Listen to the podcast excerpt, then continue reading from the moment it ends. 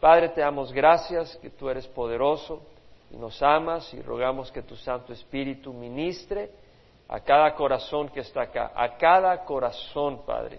Y te ruego que cada corazón abra a sí mismo, se abra a ti, Señor, para recibir lo que tú tienes, Señor. Y que sea noble y reciba la palabra como lo que es, palabra de Dios, la reciba con temor y con temblor y con el deseo de cumplirla y de que produzca fruto en sus vidas. Padre, yo te doy gracias que a través de Cristo Jesús has abierto las bendiciones eternas a nosotros. Y Señor, que tu pueblo las reciba ahora. En nombre de Cristo Jesús lo pedimos. Amén. Bueno, sabemos nada realmente del profeta Nahum en su, en su trasfondo personal. Eh, no sabemos mucho, prácticamente no, no tenemos mayor información. Y sobre Elcos, de donde era originario Nahum, tampoco sabemos con certeza dónde estaba localizado. Sabemos poco de, de su trasfondo, de dónde viene, etcétera, nada más que era del lugar de Elcos y de su persona, de qué es lo que hacía, ¿no? excepto de que pues Dios le dio una visión y la escribió. El nombre de Nahum en el hebreo es Nahum, Nahyum, y quiere decir consuelo o consolación. Y realmente es interesante porque Dios le trae consolación a Judá, al territorio sur de Israel, por medio de la profecía que dice que va a destruir a Siria. Es decir, Asiria era un enemigo formidable, violento y sangriento y cruel y había llevado al exilio a la gente de Israel del norte, al imperio norte de Israel lo habían llevado al exilio y habían causado gran matanza. Y también habían causado gran destrozo en el imperio de Judá y habían estado a punto de tomarse a Jerusalén. Entonces, para el pueblo de Judá, saber de que Dios iba a destruir a Siria era un descanso, era un consuelo. Entonces vemos que hasta el nombre del profeta que Dios usa para profetizar esta profecía los padres le dan el nombre de Nahum a este hombre, pero Dios tenía un plan.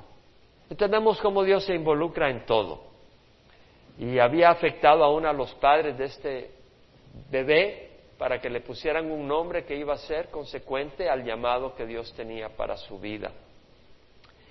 Nahum predice la destrucción de Nínive, capital de Asiria, enemigo de Israel y de Judá. Nínive es una ciudad, era una ciudad muy antigua. Nimrod fue quien la fundó, más de dos mil años antes de Jesucristo. O sea que de Cam viene Cus, el descendiente de Cam es Cus y de Cus Nimrod. Y Nimrod fue quien fundó Babilonia y después de fundar Babilonia en la tierra de Sinar, se va hacia el norte y funda o establece Nínive. Y este es en lo que es la región norte de Irak en los días actuales. Nínive cayó en el año 612 antes de Cristo, antes de que cayera eh, Jerusalén en manos de Babilonia, por supuesto. O sea, cuando cae Asiria, después eh, se levanta Babilonia y se convierte en el imperio eh, más grande y que termina posteriormente destruyendo a Judá. Pero aquí la profecía es sobre la destrucción de un enemigo de Judá. Nínive cae en el año 612 en manos de Babilonia, de los Medes y de los Sintios, y sus ruinas todavía se pueden ver. Es interesante entender un poco, cuando vamos a estudiar la destrucción de Nínive, un poco de quién era Asiria, de quién era este pueblo, de qué, qué, qué tipo de gente era. Dios había perdonado a Nínive en los días de Jonás. ¿Se acuerda cuando estudiamos a Jonás, el profeta? Bueno, Dios eh, para tener una idea de la fecha de Jonás, en Segunda de Reyes capítulo 14 leemos que Jonás dio una profecía de que el imperio norte de Israel se iba a extender hasta las puertas del Hamat al norte y el mar del Arabá al sur. Esto está en Segunda de Reyes capítulo 14. Y esto se cumplió durante los días del rey Jeroboam II, que fue un rey que, fue, fue un rey que reinó entre el año 753 y el año 793 antes de Cristo. Entonces, si Jonás profetizó algo que se cumplió durante los días del rey Jeroboam, quiere decir de que Jonás profetizó antes del año que terminó de reinar Jeroboam, que fue en el año 753. Entonces vemos de que por esa época Jonás profetizó y fue a, Siria a profetizar que Dios la iba a destruir, porque Dios levantó a Jonás y lo mandó a Siria a decir que los iba a destruir.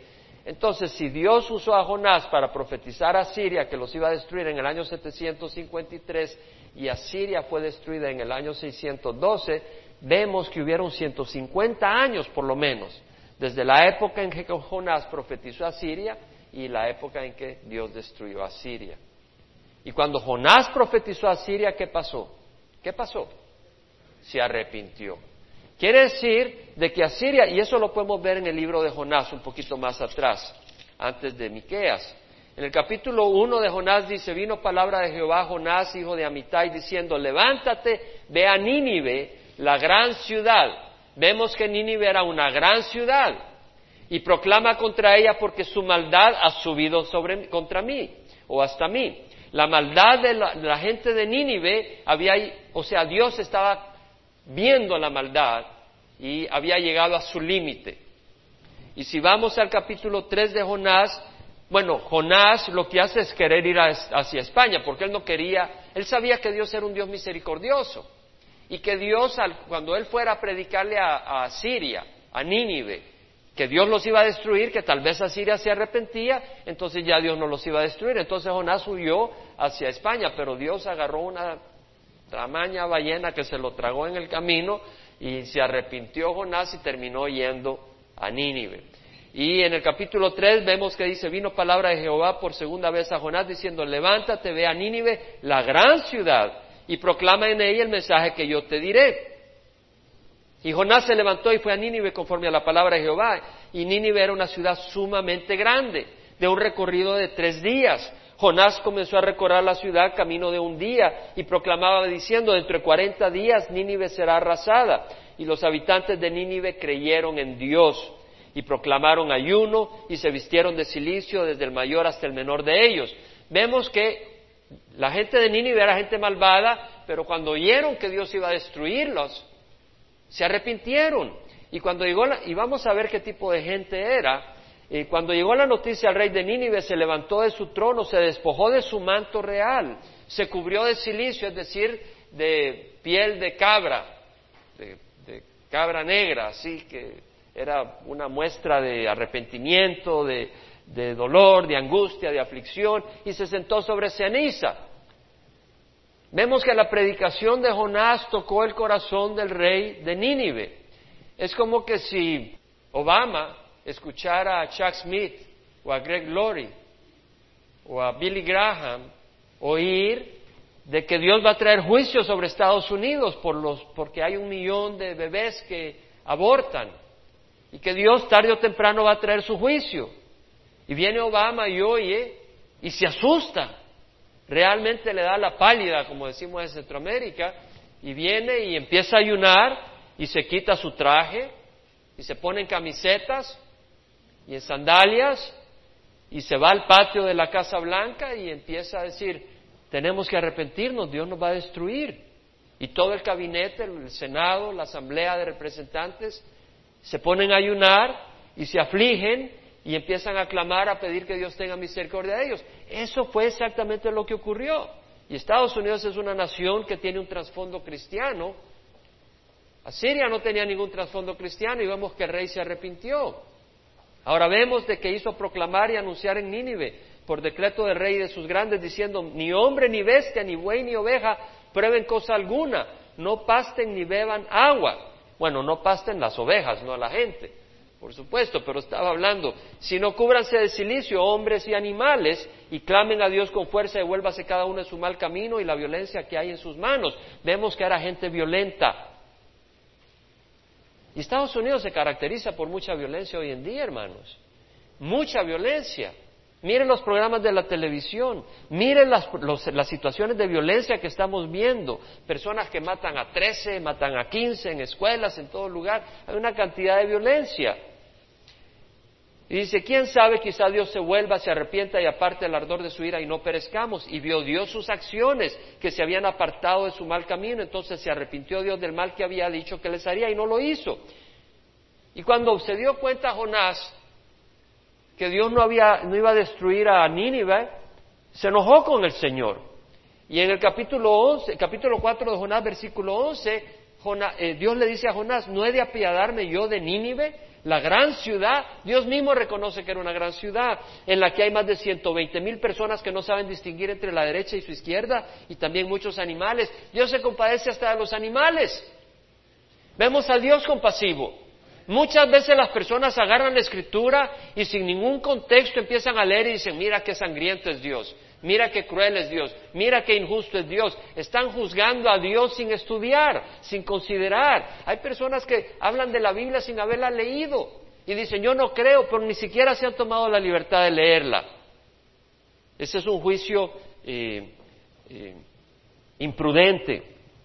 Pero vemos de que Dios es un Dios compasivo y 150 años antes que destruyera a Nínive, le mandó un mensaje de destrucción y se arrepintieron y Dios no derramó su ira sobre ellos. Pero ¿qué pasó después?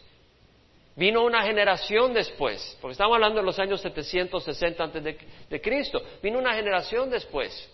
Y en el año 722, Nínive entra a Israel, hace una gran destrucción y se los lleva al exilio. ¿Sí? Vemos la, vemos la, la, violencia y su deseo de expandirse. Y luego en el año 701, con el rey Sennacherib, Asiria entra a Judá al territorio sur, destruye 46 ciudades y aldeas y pueblos y va hacia Jerusalén para querer tomar a Jerusalén, que era el lugar donde estaba el templo del Dios que había tenido compasión de sus antepasados y que no los había destruido. Y vemos de que no solo eso, sino que ellos blasfeman contra el Dios de Israel. En Segunda de Reyes tenemos en el capítulo 18, versículo 13, en el año 14 el rey Ezequías subió Sennacherib, rey de Asiria, contra todas las ciudades fortificadas de Judá y las tomó. Vemos que viene Sennacherib y toma las ciudades fortificadas de Asiria. En el versículo 17 leemos que Luego el rey de Asiria envió desde Laquis a Jerusalén al Tartán, al Rapsasaris y al Rasasés con un gran ejército contra el rey Ezequías.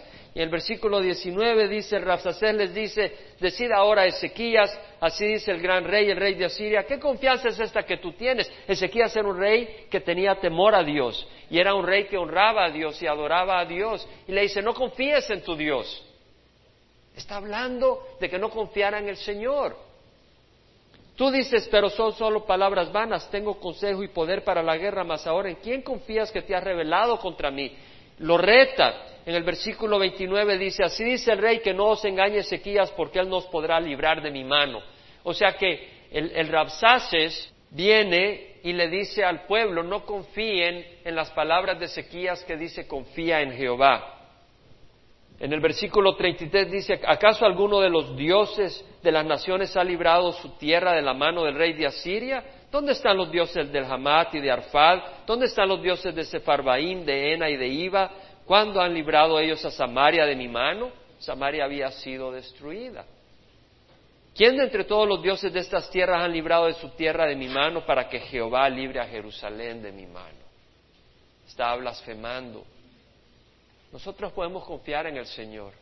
Y hay gente que blasfema diciendo, tú confías en tu Dios, a ver si tu Dios te salva. Así dijeron de Jesucristo, bájate de la cruz y confías en, en Dios y Dios se complace en ti. Blasfeman contra el Señor. Y aquí estaban blasfemando. Y ellos se confunden cuando no se dan cuenta que Dios no los destruye inmediatamente. Pero Dios está teniendo paciencia. Fue en el año 701 que eso ocurrió. ¿Y que hizo el Señor? Mandó el ángel del Señor y mató 185 mil soldados de los asirios en una noche. Y se retiró y ya no destruyó Jerusalén. Pero todavía no destruyó totalmente a Siria. Es como cuando alguien está contra el Señor y le pasan problemas, pero no los destruye Dios totalmente y siguen en su necedad. Y vemos acá que del año 701 pasaron hasta el año 612 el Señor pacientemente aguardando para que Asiria se arrepintiera.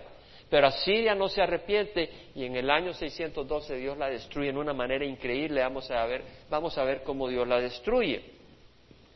Nínive, la capital del imperio asirio, era una ciudad grande, majestuosa, tenía una muralla de 50 pies de ancho y 100 pies de altura que rodeaba a la ciudad. Ellos eran crueles y arrogantes. Y nuestra sociedad se está caracterizando por crueldad y arrogancia. Crueldad y arrogancia. Y le digo que esa, esa influencia está afectando a nuestros hijos. Ingratitud y arrogancia. Y nosotros tenemos que tener mucho cuidado y buscar de Dios y traer a Dios a nuestros hijos. El rey de Asiria se arrepintió, pero a la siguiente generación Asiria fue y destruyó a Israel al norte y posteriormente vino contra Jerusalén. ¿Qué quiere decir? De que ellos no pasaron el temor a Jehová a sus hijos. Y muchos de nosotros hemos venido a este país y venimos de la tradición y hemos venido aquí forzados por crisis. Y venimos acá por las crisis y estamos sensibles a la voz del Señor y recibimos a Cristo y nuestros hijos empiezan a crecer en un ambiente de prosperidad relativamente hablando y un, un ambiente de paz relativamente hablando. Y si nosotros no les compartimos de corazón a nuestro Señor Jesucristo, ellos van a recibir la ira del Señor. ¿Qué queremos para nuestros hijos? ¿La ira del Señor o la bendición del Señor? Tenemos que compartirle a Jesucristo. Tenemos que trabajar esa, esa lucha. Tenemos que vivir a Jesucristo en nuestra casa. No solo decir de Dios, sino realmente tener amor y pasión. Porque si tú no tienes pasión para el Señor, si tú no tienes pasión para la palabra del Señor, tus hijos lo van a notar. Ellos van a saber para qué tienes pasión. Ellos van a saber si tú tienes más pasión para fútbol que para las cosas de Dios, aunque tú le hables del Señor. Y si tu pasión es más para el fútbol que para las cosas de Dios, ¿tú cuáles crees que va a ser el camino que va a seguir? Entonces vemos acá. Ahora, la gente de Nínive eran crueles y arrogantes. Elliot Johnson, doctor en teología, profesor de, exposición bíblica del Seminario Teológico de Dallas, dice, Nínive era la capital de uno de los imperios del mundo más crueles, poderosos e idólatras. Leyendo sobre Nínive y sobre las prácticas de los asirios, ellos se vanagloriaban de su crueldad. No solo eran crueles, sino que se vanagloriaban de ella. Ellos decapitaban, le cortaban la cabeza a los enemigos cuando los capturaban. Y luego ponían el montículo de cabezas enfrente de la puerta de la ciudad que capturaban. Y le despellejaban a sus enemigos y agarraban la piel y la ponían en las paredes para asustar, para, para dar una lección, que los enemigos se afligieran. Y con la espada le rajaban los vientres a los jóvenes y sus vísceras las tiraban por el suelo. Y lo mismo a las jovencitas y las quemaban. Y agarraban a las personas y le cortaban la garganta y las dejaban ahogarse sobre su sangre. Eran realmente asesinos. A su nacipal, uno de los reyes, se tiene la inscripción todavía, eh, restos arqueológicos muestran la inscripción de este rey que dice literalmente, sus, hombres, jóvenes y mayores, los agarré de prisioneros. Algunos les corté los pies y las manos. A otros les corté la nariz la oreja y los labios. Y las orejas de sus jóvenes los hacía montículos, y las cabezas de sus mayores los hacía una torre. Esa era la crueldad. ¿Y sabes qué? Dios es Dios de todo el universo. Dios es Dios de todo el universo. Entonces, una persona no puede decir, bueno, yo no soy cristiano. No, pero eres criatura de Dios y un día vas a tener que darle cuenta a Dios. Porque Dios no comparte su reinado con Buda ni con Alá. Solo hay un Dios y es Jehová. Y solo tiene un Hijo que es Cristo Jesús. Y luego todos los que somos adoptados por Él, los que le hemos recibido en su corazón. En Nahum 3.1 vemos que era una ciudad sanguinaria. La misma Biblia la declara como ciudad sanguinaria. Sus reyes eran arrogantes. Esarjadón, que era hijo de eh, Sennacherib, el que fue y atacó a Jerusalén, Esarjadón dice lo siguiente, yo soy poderoso, yo soy todopoderoso. Esto lo encontraron en, los restos arqueológicos este tipo de información. Yo soy un héroe, yo soy gigantesco, yo soy colosal, yo soy honrado por la gente, yo soy engrandecido. Yo no tengo igual entre los reyes, soy el escogido de Asur, Nabú y Marduk, los dioses de los asirios. Asur era el dios nacional y el sumo sacerdote y representante era el mismo rey. Vemos la arrogancia con la que hablaba, yo, yo, yo, yo. Entonces vemos de que Dios iba a traer juicio contra esta gente. Entonces en el capítulo 1 dice profecía sobre Nínive, libro de la visión de Nahum de Elcos. Ahora, la palabra profecía, cuando me voy a las traducciones en inglés no dicen prophecy, usan otra palabra usan burden o oracle. Entonces me fui al hebreo. La palabra usada en el hebreo es masa. Y, la palabra quiere decir carga. Como cuando un animal de carga lleva una carga pesada.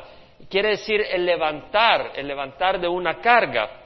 Y Warren Wiersbe clarifica que esta palabra en hebreo es usada frecuentemente cuando se refiere a una profecía que conlleva juicio de Dios.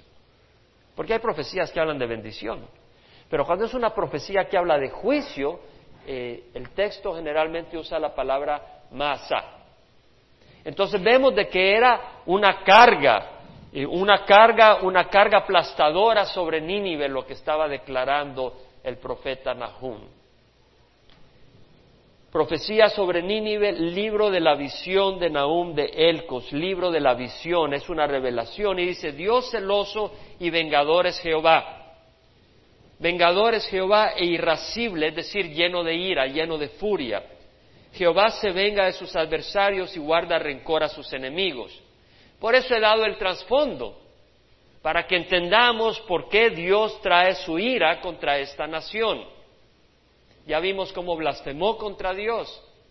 Ya vimos cómo trató al resto de las personas. Y en el libro de Isaías capítulo 10 vemos que Dios declara, yo te usé para traer juicio contra mi pueblo, pero tú, y le empieza a echar en cara. Acuérdate que Dios usó a Judas. No es que Dios aprobó a Judas, pero Dios usó la maldad de Judas para lograr un propósito que era la muerte de Jesús en la cruz a través de la cual trajo salvación a la humanidad. Pero eso no justificó a Judas ni perdonó a Judas por eso. Entonces Dios usó a Siria para traer juicio contra Israel. Pero Asiria entró contra Israel porque tenía sed, hambre de más territorio, de riquezas. Y Dios usó eso, usó esa nación para, para disciplinar a su nación. Pero eso no, no, no le daba derecho, no, no, no justificaba la actitud de Asiria. ¿Entendemos? Dios puede usar y usa muchas veces a personas injustas. Y así vemos que a lo largo de la historia ha usado a Siria, ha usado a Babilonia, imperios injustos para disciplinar a los suyos, pero luego disciplina a esos instrumentos, que en su arrogancia sienten que ellos están en poder, pero ellos no están en poder. Dios está usándolos para su gloria. Entonces vemos acá que dice Dios celoso y dice, bueno, ¿cómo es que Dios es celoso? Y entendamos que el tener celos de alguien porque tenga algo es pecado. Es decir, hay una diferencia entre desear algo que tenga alguien. Por ejemplo, ponte de que tú necesitas un carro y tú ves a alguien que tiene un carro y digo, wow, qué bueno que fulano tiene un carro, yo quisiera tener un carro, Señor, dame un carro. Ahí no hay pecado. Pero si tú vienes, si tú tienes tu carrito y ves a alguien que tiene otro carrito ya un poco mejor, y tú dices, yo como quisiera tener ese, esa marca de carro. Y ya empiezas a desearlo eh, y empiezas ya a sentir resentimiento con aquel que lo tiene. Y ya tienes un sentimiento negativo. Eso muestra que no estás satisfecho con lo que Dios te da. Eso muestra que no puedes decir, como dijo alguien hace poco, Jehová es mi pastor, nada me faltará, sino que estás en un espíritu de insatisfacción, codiciando, queriendo más. Y en vez de estar agradecido con Dios con lo que Dios te da. Entonces vemos de que eso no le agrada al Señor. Y eso te provoca entonces celos y te provoca envidia, que es un pecado. Pero cuando un hombre, por ejemplo, tiene a su esposa y viene otra persona otro hombre y le muestra una amabilidad un poco más de lo normal y tu esposa empieza a sentirse agradada y, y voltea a ver por segunda vez a ese hombre, más te vale que tú respondas. Y si no, algo está mal contigo, mi amigo. ¿Cierto? ¿No? Es decir, ese celo es sano. Ese es un celo sano. Si alguien viene y empieza a cortejar a tu esposa y a tú te dice, ah, fabuloso, váyanse a, a comer hot dogs, algo está malo, mi amigo. Algo está malo. Entonces ese es un celo bueno. Ahora, Dios tiene celo de su gloria. Es decir, Dios merece la gloria que solo le corresponde a Dios. Y si, esa si alguien viene y le atribuye a otra persona la gloria que solo le corresponde a Dios, provoca a Dios a celo. Si alguien empieza a adorar a otra persona o a un objeto cuando solo se le debe de adorar a Dios, provoca a Dios a celos. Y eso lo vemos en el libro de Éxodo, donde dice en el capítulo 20 de Éxodo, versículo 4, no te harás no te harás ídolo ni semejanza alguno de lo que está arriba en el cielo, ni abajo en la tierra, ni en las aguas debajo de la tierra, no les adorarás, ni les servirás, porque yo, Jehová tu Dios, soy un Dios celoso, que castigo la iniquidad de los padres sobre los hijos hasta la tercera y cuarta generación de los que me aborrecen, y muestro misericordia a millares de los que me aman y guardan mis mandamientos. Entonces vemos de que el Señor es celoso. Ahora, Asiria tenía ídolos, era una nación idólatra llena de ídolos. Y aunque una nación no sea, por decir así, que era como, como Israel, ellos han sido creados por Dios y provoca a Dios a celos. Una nación que adora ídolos provoca a Dios a celos. Una nación que dice tenemos una señora, una patrona de nuestro país, está provocando a Dios a celos. Una persona o un grupo que se le arrodilla a imágenes está provocando a Dios a celos. Y el que Dios tenga paciencia no quiere decir que Dios es inerte y que es insensible a eso. Dios tarde o temprano va a juzgar la idolatría. Amén. ¿Lo entendemos, hermanos? Lo vemos. Ahora luego dice, Dios celoso y vengador. Y la palabra vengador lo usa tres veces. Vengador es el Señor, vengador es Jehová, lleno de furia. Jehová se venga de sus adversarios. Dios es vengador porque Él venga la violencia. Vimos de que Asiria estaba lleno de sangre. Le cortaban la, nariz, las orejas, los labios a la gente. Es una, hemos sido creados a la imagen de Dios. Y la destrucción de un ser vivo es un insulto contra Dios mismo. Y Dios va a vengarse, tarde o temprano. La destrucción de un bebé en el vientre de una madre es violencia. Y Dios se va a vengar tarde o temprano. Entonces vemos que eh, Warren Wiersbe dice, el enojo, la ira de Dios no es como la ira humana, que puede ser egoísta y fuera de control. El hombre, la mujer a veces se enoja, pero por egoísmo, por arrogancia. No es una ira santa.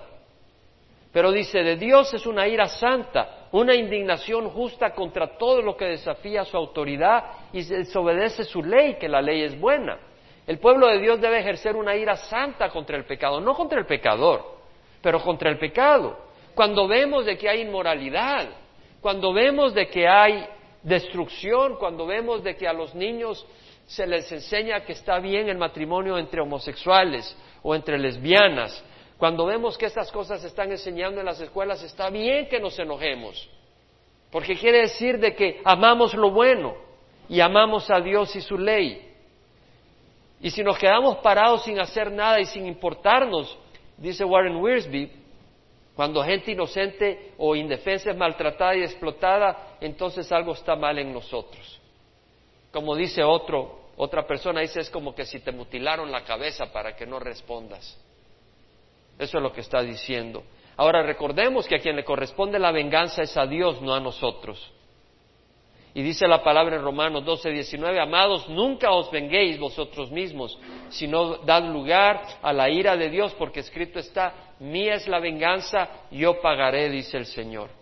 Entonces es a Dios a quien le corresponde la venganza, pero no te equivoques, la paciencia de Dios no quiere decir que Dios no ve. Tarde o temprano Dios se va a vengar.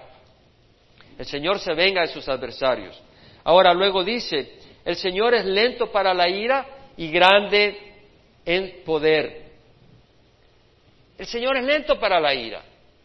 Dios se enfurece, pero Él es lento. Él espera. Y eso lo leemos en Pedro. Que no te confunda la paciencia del Señor. El Señor no se tarda en cumplir sus promesas. Si unos algunos entiende la tardanza, sino que es paciente para con todos, no queriendo que nadie perezca, sino que todos vengan al arrepentimiento. Dios quiere que todos vengan al arrepentimiento. Entonces Dios estaba esperando que Asiria viniera al arrepentimiento.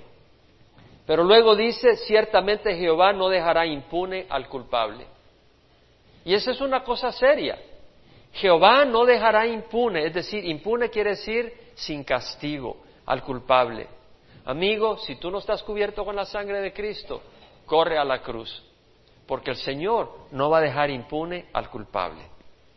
No va a dejar impune al culpable. El Señor castiga la maldad porque Él es santo. En números 32, 23 leemos, tened por seguro que vuestro pecado os alcanzará. Y luego leemos que dice, en el torbellino y la tempestad está su camino. Habla de la majestad de Dios. Y las nubes son el polvo de sus pies. Es decir, que Dios es poderoso. Dios no necesita un avión. Él reprende el mar y lo hace secar. Lo vimos cuando sacó al pueblo de Israel de Egipto. Reprendió el mar rojo paró las aguas y pudo pasar el pueblo de Dios. Es un Dios poderoso, los ríos se agotan cuando Él manda. Paró el Jordán para que pasara el pueblo y entrara a la tierra prometida. Languidecen Basán y el Carmelo, es decir, se secan. Basán era la región próspera al noreste del río Jordán. Y las flores del Líbano se marchitan, los montes tiemblan ante él. El monte Sinaí tembló cuando el Señor se manifestó a Israel, cuando iba camino a la tierra prometida. Y los collados, es decir, los cerros se derriten. Sí, en su presencia se levanta la tierra, el mundo y todos los que en él habitan. En presencia de su indignación, ¿quién resistirá? ¿Quién se mantendrá en pie ante el ardor de su ira? Es una buena pregunta. ¿Quién se mantendrá en pie ante el ardor de su ira? Es necesario estudiar el Antiguo Testamento. Es necesario entender la ira de Dios para que busquemos la gracia y la misericordia de Dios. Muchos no buscan la misericordia de Dios porque no conocen que Dios es justo y recto y que va a castigar la maldad. Y tú le hablas de la misericordia de Dios y no les importa porque ellos creen que todo está bien. Pero Dios castiga la injusticia. Su furor se derrama como fuego y las rocas se despedazan ante él. Pero mira lo que dice luego, versículo 7. Bueno es Jehová. Una fortaleza en el día de la angustia y conoce a los que en él se refugian. La palabra fortaleza es maoz, que quiere decir un lugar de protección y seguridad, un refugio. Bueno es Jehová, una fortaleza en el día de la angustia. Este versículo eh, me llama la atención porque era el versículo de la vida de uno de los misioneros que conocí hace algunos años aquí en California y siempre decía ese versículo, en inglés por supuesto. Bueno es Jehová una fortaleza en el día de la angustia. Y Él conoce a los que en Él se refugian. ¿Qué quiere decir que Él conoce? Es decir, que si tú te refugias en Él, Él no te dice, ¿quién eres tú? Vete, que no te conozco. Si tú buscas refugio en Jehová, Él abre la puerta. Cualquiera que sea tu necesidad, económica, de salud, alguna crisis, de relaciones, cualquiera que sea la necesidad. Tal vez no vas a poder estar en paz con todo el mundo con quien quieras estar en paz. No porque no solo depende de ti, también depende de otras personas también. Pero te puede dar paz el Señor a tu corazón. Y por eso dice, Jehová es un fortaleza, es una fortaleza en el día de la angustia. Y Él conoce a todos los que en Él se refugian. Es decir, la palabra angustia quiere decir tribulación, adversidad, aflicción, conflicto. Es un, es un bello versículo. Jehová es una fortaleza en el día de la angustia. Y Él conoce a todo el que en Él se refugia. Es un versículo para memorizar. Es un, un versículo para abrazar. ¿Cuál es tu angustia? ¿Cuál es tu situación? ¿Cuál es la crisis que estás pasando? ¿Tú crees que Dios le da la espalda a su palabra? Cuando estás en una crisis, o abrazas la palabra de Dios o tú te encargas. Y si tú te encargas, vas a fracasar. Pero si tú, tú abrazas la palabra de Dios, Dios tiene que resultar y, y responder porque a su palabra Él no la traiciona, por amor a su nombre. Pero mira lo que dice, pero con inundación desbordante pondrá fin a Nínive y perseguirá a sus enemigos aún en las tinieblas. Tú sabes que Diodorus, un, historiador, escribió en el año 20 antes de Cristo que lluvias intensas causaron que un río cercano inundara parte de la ciudad y derrumbara parte de la muralla durante su sitio por los babilonios y los sintios. En otras palabras, ocurrió literalmente. Dice, con una inundación desbordante pondrá fin a Nínive y perseguirá a sus enemigos aún en las tinieblas. Ocurrió cuando el enemigo, cuando Babilonia y los sintios y los medes vinieron contra Siria en el año 612 antes de Cristo, vinieron tormentas y las tormentas eh, hicieron que el río se rebalsara y el río se rebalsó e inundó parte de la ciudad y botó parte de esa gran muralla de 50 pies de ancho y 100 pies de altura se cumplió literalmente. Y el rey le había dado eh, porciones de carne y de vino a sus soldados para animarlos mientras estaban sitiados. Y los soldados se emborracharon y algunos desertores llegaron hacia Babilonia, no hacia Babilonia, sino a los que estaban ahí sitiándolos, a los babilonios, a los medes y a los sintios y le dijeron, hey, algunos soldados están borrachos, entonces ellos entraron sorpresivamente de noche. Literalmente se cumplió. Con inundación desbordante pondrá fin a Nínive y perseguirá a sus enemigos aún en las tinieblas. Entonces vemos de que el Señor es bueno, bueno es Jehová, una fortaleza en el día de la angustia. Y Él conoce a todos los que en Él se refugian, pero Él es una inundación desbordante a sus enemigos. Entonces a nosotros nos corresponde Jehová. El Señor Jesucristo dijo, el que no está contra mí, el que no está conmigo está contra mí. El que no recoge conmigo, desparrama. Entonces cuando en las escuelas dicen, es religión hablar de Dios, ¿son neutros? Se han puesto contra Dios, mi amigo. Porque Dios es Dios, Dios no es religión. Hay evidencia que dice que hay un creador. Y Jesucristo es la luz del mundo. Y el que lo rechaza está rechazando a la luz del mundo. Porque Él es el Hijo del Creador del universo y este mundo ha sido creado por Dios. Y cuando rechazamos a Jesucristo no estamos rechazando religión, estamos rechazando vida. Y estamos rechazando luz y verdad y por eso el mundo camina en oscuridad. Y por eso esta nación está caminando en oscuridad ahora. En Romanos 11, 22 leemos que Pablo dice, mira pues la bondad y la severidad de Dios, severidad para los que cayeron, pero para ti bondad de Dios y permaneces en su bondad, de lo contrario también tú serás cortado. Dios habla que el que camina en la oscuridad va a ser cortado. Versículo 9, la traducción de la Biblia de las Américas dice, lo que traméis contra el Señor, Él lo hará completa destrucción. No surgirá dos veces la angustia. Tal vez una traducción un poquito más clara sería, sea lo que traméis contra Jehová, Él hará completa destrucción no surgirá dos veces la angustia. Y esta traducción que le acabo de dar la he sacado después de leer varias traducciones y el contexto.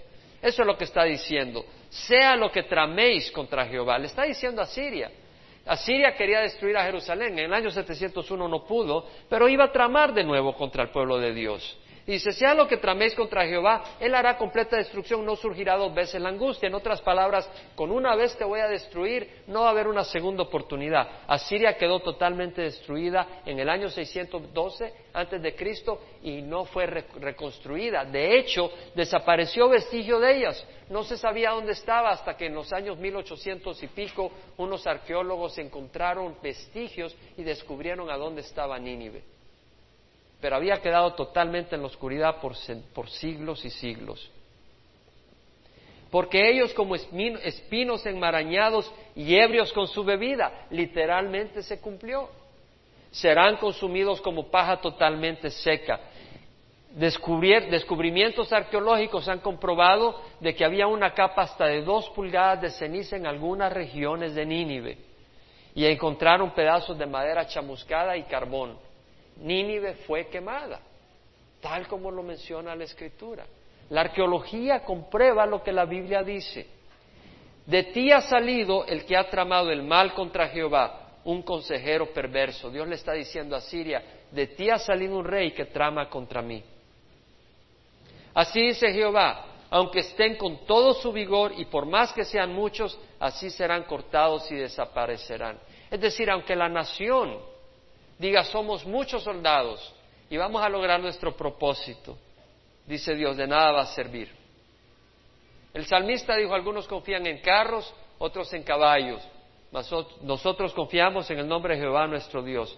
Ellos se doblegaron y cayeron, mas nosotros nos hemos levantado y nos mantenemos en pie. Entonces vemos que ellos confiaban en su arrogancia. Es interesante que estamos viviendo en los últimos días. Yo he estado siguiendo el, camino de Obama, el presidente de Estados Unidos. Yo oro para que el Señor lo use y para que sea de bendición. Pero a mí me impresiona el carisma que tiene y cómo la gente que hasta Chávez dice que quiere ser amigo de él. En serio. Y en Europa todo el mundo abrazo y beso con él. Realmente el mundo está listo por un héroe a quien lo abracen todos como su líder. Pero a Jesús lo crucificaron. El mundo quiere un líder de acuerdo a ellos. Está listo el mundo. Está listo para el anticristo. Ahora, viene el Señor y le habla a Judá y le dice, aunque te haya afligido, Dios mismo usó a Siria para afligir a Judá. Dios usa circunstancias para afligirnos. Dios usa gente injusta para afligirnos. Dios usa hasta al, más ateo, al más inmoral, al más malvado para hacernos la vida así de tirita. Y tú eres cristiano, pero Dios lo está usando porque quiere lograr un fruto en tu vida. No deseches la voluntad de Dios, no deseches la disciplina del Señor. Corre al Señor. Bueno es Jehová, una fortaleza en el día de angustia. El Señor conoce a todos los que en Él se refugian. Aunque te haya afligido, no te afligiré más. Hay un día en que el Señor dice, ya estuvo, te voy a dar un break. Y ahora viene, dice, y ahora quebraré su yugo de sobre ti y romperé tus coyundas. Está diciéndole a Judá, he usado a Siria para afligirte, pero no te preocupes, voy a romper su yugo. Ahora viene y se refiere a Siria y dice, Jehová ha dado una orden en cuanto a ti, no se perpetuará más tu nombre, de la casa de tus dioses arrancaré los ídolos y las imágenes de fundición. Usted sabe que cuando encontraron las ruinas de Asiria, encontraron los restos del templo a la diosa Istar y hallaron la imagen de la diosa estar tirada y descabezada. Los ídolos, amigo, tarde o temprano van a ser despedazados. Por eso nosotros adoramos al Dios vivo en espíritu y verdad. Luego le dice a Siria y al rey de Asiria, yo prepararé tu sepultura porque eres vil. Hermanos, si no estamos lavados con la sangre de Cristo, ¿qué somos? Somos viles, hermanos. Somos viles. Es cierto. Yo sé que en mi carne yo no puedo confiar. Yo le doy gracias al Señor por la sangre de Jesucristo. Y le doy gracias por su Espíritu Santo y por su palabra. Porque yo sé que Dios ha trabajado en mi vida. Yo estoy muy lejos de donde quiero estar. Pero, men, yo estoy muy lejos de donde estaba. Porque Dios ha trabajado en mi vida. Yo te pregunto, ¿ha trabajado Dios en tu vida? ¿Quién puede decir amén? Amén. Hablábamos con los jóvenes el viernes pasado. Estábamos diciendo, yo les decía, bueno, ¿y qué es un cristiano? ¿Y cómo sabes que Cristo es verdad? Estaba preguntándoles. Y teníamos un tiempo muy bueno. Y realmente uno de los argumentos es la obra de Dios. Si hay una obra es porque hay un Dios. ¿Y cuánta gente en nuestra congregación no ha sido transformada por el Señor? Ha habido alcohol, ha habido gente que era, estaba alcohólica y que Dios ha restaurado nuestra congregación. Ha habido gente que estaba en fornicación y adulterio y Dios los ha restaurado en nuestra congregación. Han habido matrimonios que estaban al borde de la destrucción y Dios los ha restaurado. La obra de Dios da testimonio del que la hace, que es el Señor Jesucristo. Y luego viene y dice, he aquí sobre los montes los pies del que trae buenas nuevas, del que anuncia la paz. Celebra tus fiestas, Judá, cumple tus votos, porque nunca más volverá a pasar por ti el malvado, ha sido exterminado por completo. Está hablando de que un día iba a llegar un mensajero diciendo, fue destruido Asiria. Y eso iba a ser una buena noticia porque Asiria los tenía, pero así de rodillas, asustados y afligidos. Y dice, hey, buena noticia, tu enemigo ha sido destruido, hay paz. Nunca más volverá a pasar por ti el malvado, ha sido exterminado por completo. Ahora nosotros también podemos celebrar, porque Pablo dice, cuán hermosos son los pies del que anuncian el Evangelio de la paz, el Evangelio del bien. Y nosotros tenemos un enemigo acérrimo, Satanás, y estábamos bajo sus manos. Estábamos haciendo su voluntad. Nosotros creíamos que hacíamos lo que queríamos, no, hacíamos lo que Satanás quería que hiciéramos. Estábamos confundidos, estábamos en pecado, pero como una persona ebria que no sabe lo que está haciendo. Estábamos revolcándonos en nuestro vómito y no nos dábamos cuenta de nuestra asquerosidad hasta que vimos la luz de Dios y alguien nos proclamó el Evangelio y Jesucristo nos libró de nuestros pecados. Dice la palabra que Dios estaba en Cristo reconciliando al mundo consigo mismo, no tomando en cuenta a los hombres sus transgresiones. Vaya a 2 Corintios 5, por favor, versículo 19. Dios estaba en Cristo reconciliando al mundo consigo mismo, no tomando en cuenta a los hombres sus transgresiones y nos ha encomendado a nosotros la palabra de la reconciliación. Por tanto, somos embajadores de Cristo somos anunciadores de buenas nuevas. Como si Dios rogara por medio de nosotros, en nombre de Cristo rogamos reconciliados con Dios. Al que no conoció pecado, lo hizo pecado para que fuéramos hechos justicia de Dios en él. Y en Romanos 10, versículo 12 dice, no hay distinción entre judío y griego, pues el mismo Señor es Señor de todos, abundando en riqueza para todos los que le invoquen, porque todo aquel que invoque el nombre del Señor será salvo. Gloria a Dios. El Señor le dijo a los discípulos, mirad, os he dado autoridad para hollar sobre serpientes y escorpiones